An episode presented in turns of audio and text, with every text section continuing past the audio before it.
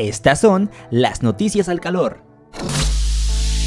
¿Qué tal? ¿Cómo se encuentran? Me da mucho gusto darles la bienvenida a esta nueva edición de Noticias al Calor. Soy Max y yo les voy a estar dando la información de este lunes primero de febrero. Iniciamos nuevo mes y les deseo lo mejor, así que sin más iniciamos con todas estas notas por la masacre de 12 personas en las Chuapas al sur de Veracruz hace dos semanas. La Fiscalía General del Estado de Veracruz tiene pendientes de ejecutar 9 de 12 órdenes de aprehensión en contra de los presuntos multihomicidas. En conferencia de prensa de este lunes, junto al gobernador Huitlao García Jiménez, la fiscal Verónica Hernández Gaidanz se refirió al operativo implementado el pasado domingo 24 de enero en la zona rural de Miatitlán. De acuerdo con esa funcionaria, tras el multihomicidio que ocurrió por un conflicto entre ganaderos de acuerdo al gobernador, se obtuvieron 12 órdenes de aprehensión, de las cuales se ejecutaron 3 el día del operativo. Ese mismo domingo detuvieron a otras 11 personas que confrontaron a los policías ministeriales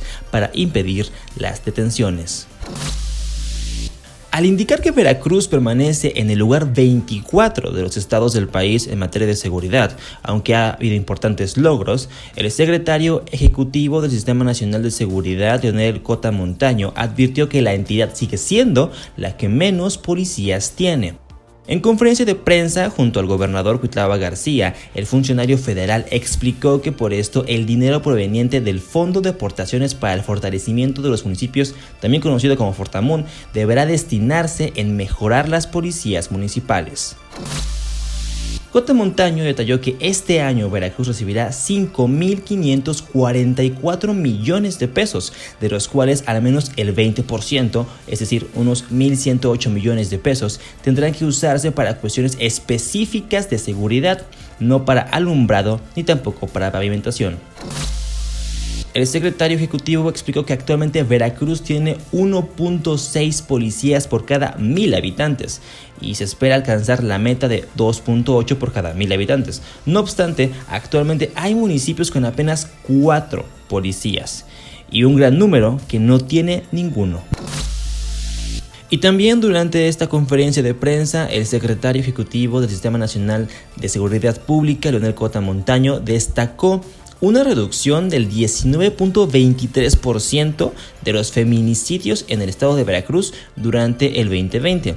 Al ofrecer un balance de la disminución de los diferentes delitos en el estado, indicó que el asesinato de mujeres pasaron de 104 en 2019 a 84 al año pasado. En conferencia de prensa desde el Palacio de Gobierno dijo que por algún largo tiempo en el país no se cometían feminicidios porque estas muertes no estaban tipificadas como tal.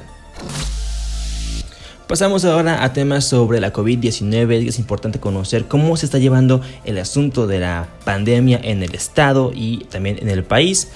A consideración de Héctor Contreras, quien es el líder de taxistas de Coatepec, los conductores del transporte público deben ser prioridad para recibir la vacuna contra la COVID-19, debido a que están expuestos constantemente con decenas de personas en un espacio reducido. Debemos ser parte de la prioridad para la vacuna. Tenemos relación con muchas personas, esto se ha ido incrementando. Desafortunadamente, estamos en riesgo diario y en cada momento por la cantidad de personas a las que damos servicio. No sabemos de dónde vienen, a dónde van, pueden venir a algún hospital. Además, el entrevistado dijo que este sector no es la excepción y hay quienes han contraído el virus, pues corren un riesgo al prestar el servicio a usuarios diariamente. Y miren, por otra parte, el presidente de la Comisión de Educación y Cultura del Congreso del Estado de Veracruz, León David Jiménez Reyes, hizo un llamado a la Federación para que el personal del Sistema de Atención Integral a la Salud de la Universidad Veracruzana también reciba la vacuna anti-COVID para poderla aplicar a empleados de esta casa de estudios. Jiménez Reyes recordó que en el Plan Nacional de Vacunación contra COVID-19 que se aplicará en nuestro país consta de cinco etapas y después del personal en primera línea de defensa, pues se planea inmunizar a los médicos de otras áreas para pasar a la población general. Apenas el pasado 26 de enero, la rectora de la Universidad Veracruzana, Sara Ladonde Guevara, se reunió con el delegado de programas sociales de Veracruz, Manuel Huerta, para reiterar la propuesta de que brigadistas universitarios participen en la vacunación. No sé si recuerdan que hace unos días el secretario de Salud de Veracruz, Roberto Ramos Salor, hizo un llamado a los alcaldes de la entidad para evitar, en la medida de lo posible, conglomeraciones y fiestas toda vez que se puedan reducir los números de contagios por COVID-19.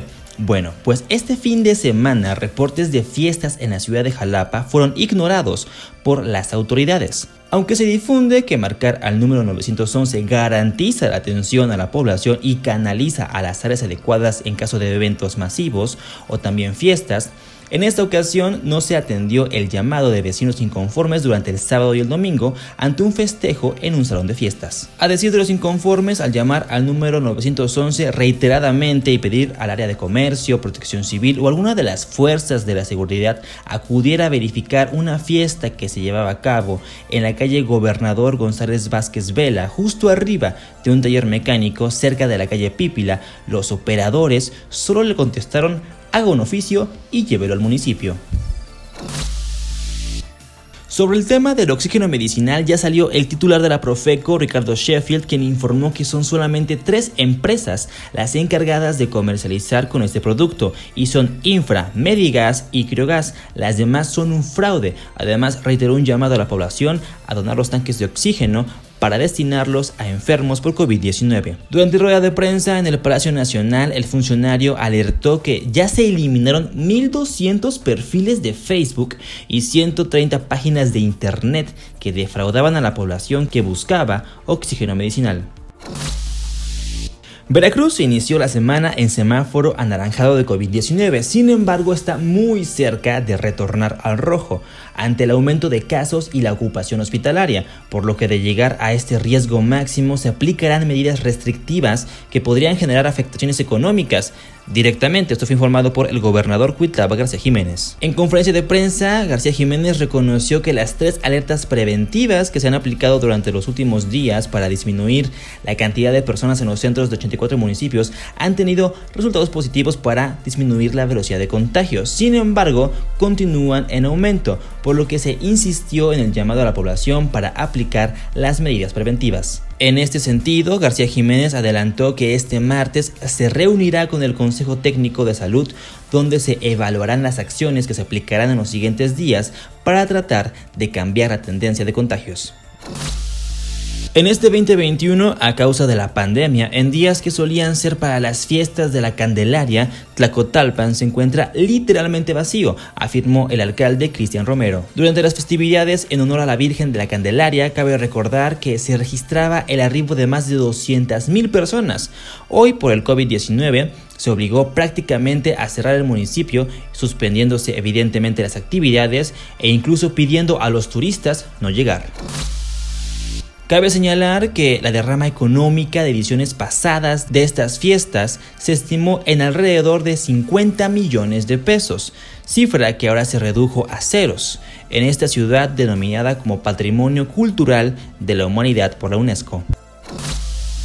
Y bueno, hasta aquí esta edición de Noticias al Calor. Me dio mucho gusto estar con ustedes y recuerden que para profundizar en estas y más notas deben de acudir a nuestro portal www.alcalorpolitico.com si les gusta ver entrevistas en vivos, programas, también reportajes, les sugiero que ahora mismo se vayan a YouTube y se suscriban al canal de teleclick.tv, que también estamos en Facebook, estamos en Instagram, estamos en Twitter y hasta en TikTok, imagínense. Soy Max y nos escuchamos en la próxima. Estas son las noticias al calor.